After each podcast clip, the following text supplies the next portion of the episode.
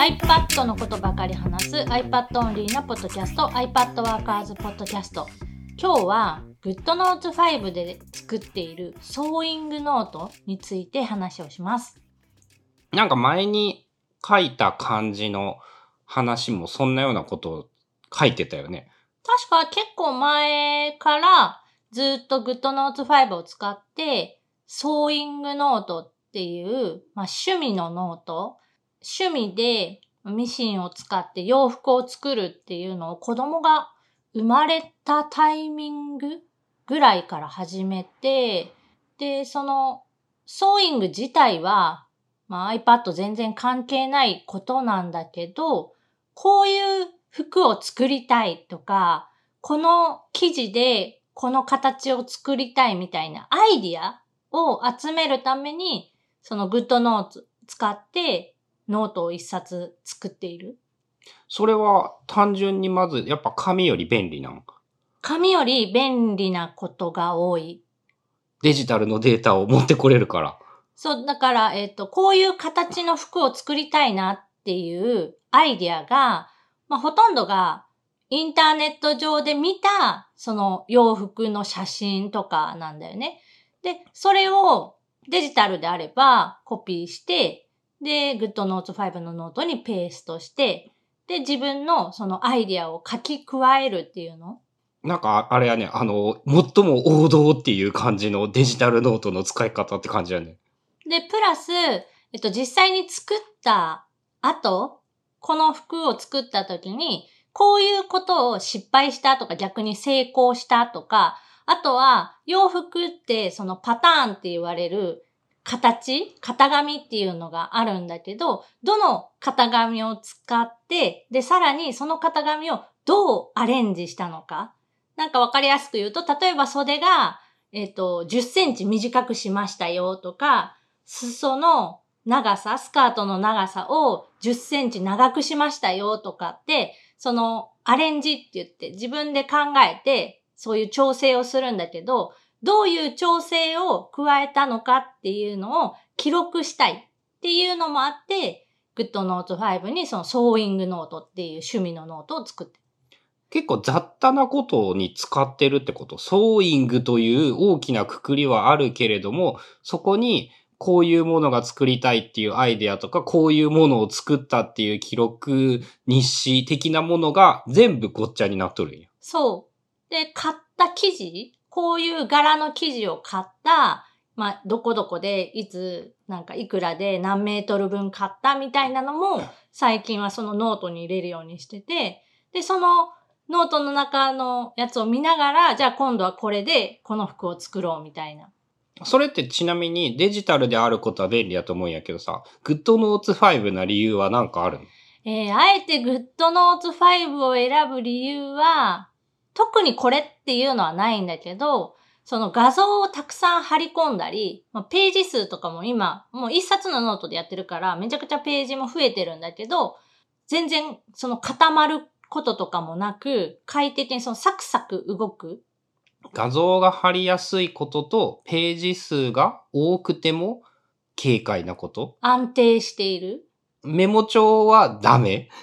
アップルのメモのことやんな。うん。アップルのメモは短いメモならいいんだけど、長くなってくると、やっぱね、なんかカクカクしてくる。えーじゃあノートをたくさん作るとか。まあ、それなら回避できると思うけど、その、GoodNotes5 のように、ページの概念っていうのがないので、なんていうの？ページをざーっとこう、めくっていくっていうようなことができなかったりだとか、あとは、あの、インデックス一覧みたいな、GoodNotes5 とか、 Notability とか、 Noteshelf って、そのページに書かれているものが何かっていう、そのちっちゃいサムネイルみたいな状態でページを全部一覧で見る機能っていうのがあるから、あ、ページであることがかえってメリットになるんだ。ページ数が増えた場合にメモ帳とは違った形の。そう、メモの場合って上から下にずーっと長くなってって、どの場所に何を書いたかって、単純にそのスクロールして探さないといけない。まあもちろん手書きの文字を検索するとか、うん、そういう方法だったり、あとはその変わるごとにノートを増やす別のノートにするっていう対策は取れるけど、GoodNotes 5とか、 Notability とか Noteshelf みたいに、そのページの概念があるものの方が向いていることもある。特にそういう視覚要素が強いものとかは、やっぱページ概念があってサムネが見ら、作れるっていうか、サムネから探せるとかは、まあ、紙とは違うそのパラパラ探せる感みたいなのにつながるんや。そうだね。今その言われて、まあ、気づいたけど、手書きで書いたあの文字、文字ベースのものだと、小さいサムネイルだとそこに何が書いてあるのかってあんまりあの、ど、どうせわからんよね。だけど、このソーイングノートに関しては、結構そのページごとに貼ってある写真とか色とかが全然違うから、自分が探してるものがこのサムネイル表示で十分、えっと、パッと見つけられる。で、さらにタップするとそのページが表示されるから、そのページ移動がすごい楽っていうのはある。100ページ、200ページぐらいなら問題なく使えそう。あとね、今で80ページあって、80ページに、えっと、写真が結構たくさん入ってる、貼り付けてある。多分これ PDF ファイルとして書き出したら、何十メガで足りんね。足100メガ超えるね。うん、ぐらいの容量になってるけど、それでも全然そのカクカクすることもなく、え書いたものとか、その写真の移動とか、トリミングとかも、その固まることなく、めちゃくちゃスムーズに、その最初の1ページしかない状態と変わらない状態で書き込みができる安定さ。例えばで言うと、なんかそのデザイン業務な人とかは、じゃあきっと大変良いってことなんかな？ほぼ同じ使い方として。そのデザインの程度にもよるっていう感じかな。その細かく調整がしたいとかじゃなくって、あ、そのノノート、ノート。デザイナーの、えっ、と、アイデアノート、資料、記録ノートみたいなやつ。そういうのには向いてると思う。で成果物は当然これで作るものではないし、その、あれだよね、ラフを作る前の段階っていうの？うん。ただ、一つ問題があるのが、その、ラフを作る前の段階はそれでいいんだけど、そっからじゃあ次本番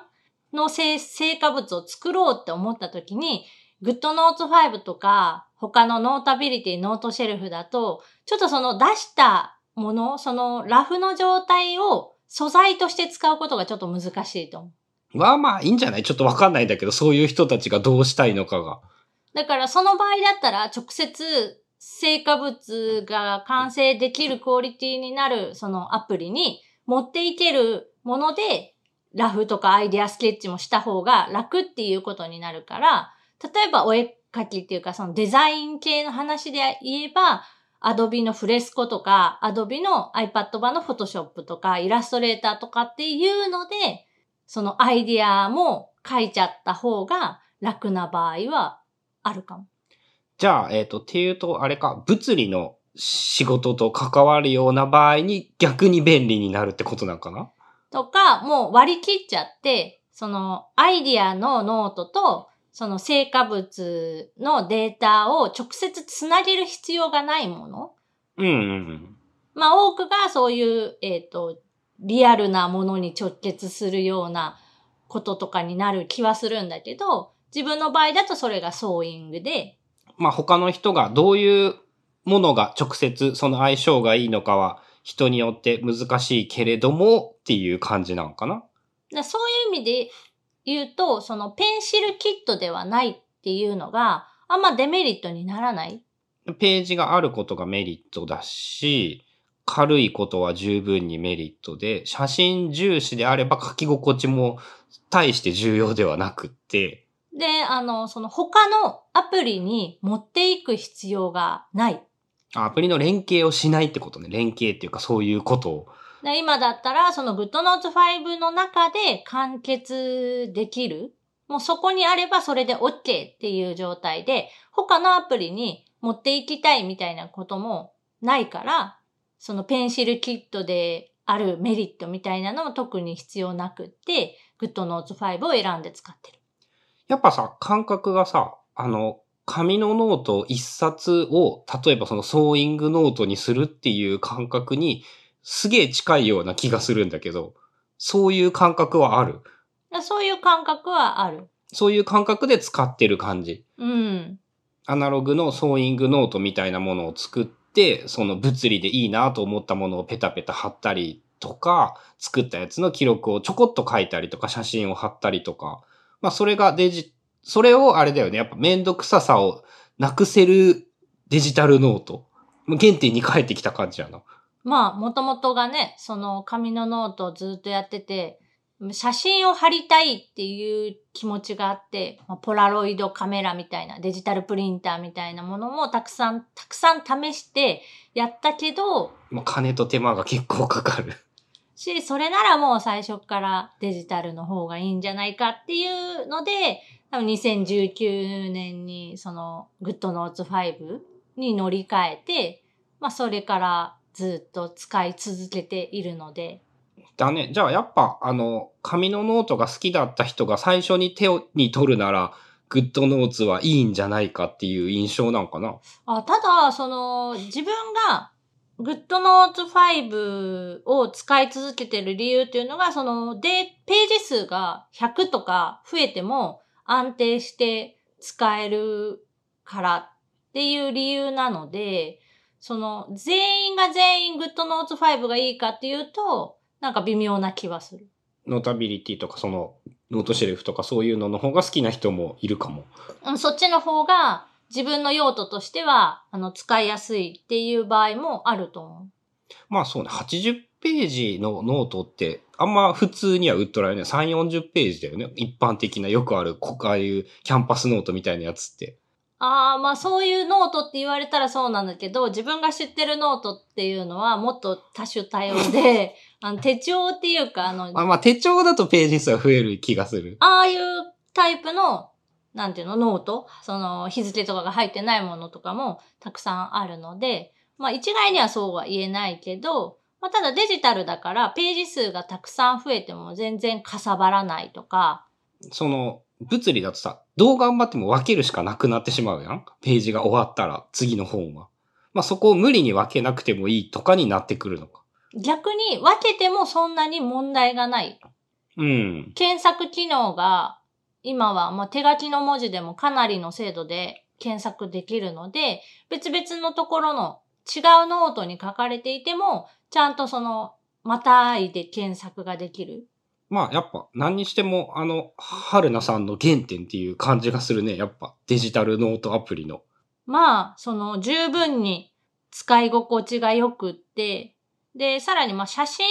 を特にたくさん使う人とかには相性は非常にいいと思う。ということで今日は GoodNotes 5を使って作っている、まあ、ノートについてのお話でした。番組への感想やリクエストなどは、シャープ i p a d w o r k e r s のハッシュタグをつけてつぶやいてください。それではまた来週 iPadWorkers ポッドキャストでした。